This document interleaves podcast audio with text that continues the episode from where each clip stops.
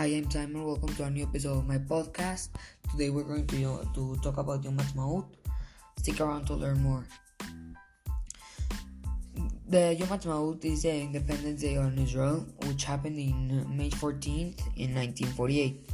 In Hebrew date, it would be 5 of Iyar.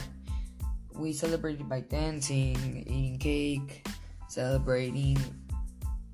This is a very happy day for all the Jewish people because it's one of the most remarkable and inspiring achievements in human history.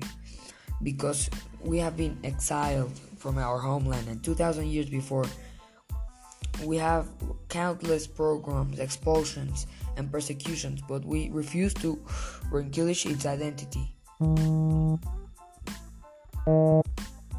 Thanks to that, today Israel is one of the best countries to live in the world. Yom Ha'atzmaut wasn't easy to achieve. Uh, our country has achieved a lot in a very small space, a very short time, and this is something that it's not really easy to do.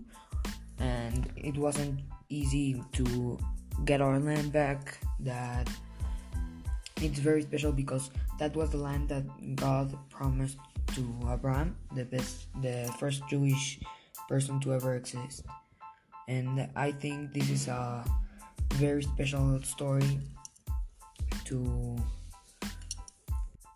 for it to happen because it doesn't happen to anybody and we worked hard for it and we deserve it.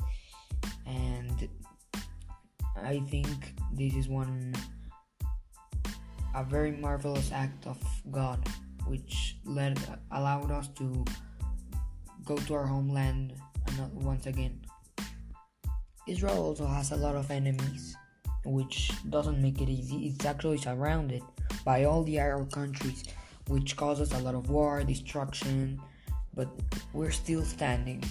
That's why Israel is, I think, the best country in the world because we have a lot of luck, strength, and I think Yom Ha'atzmaut it's very important to celebrate it because the Jewish people they did a great job in doing it. Thank you. Stick around to learn more and stay to learn more.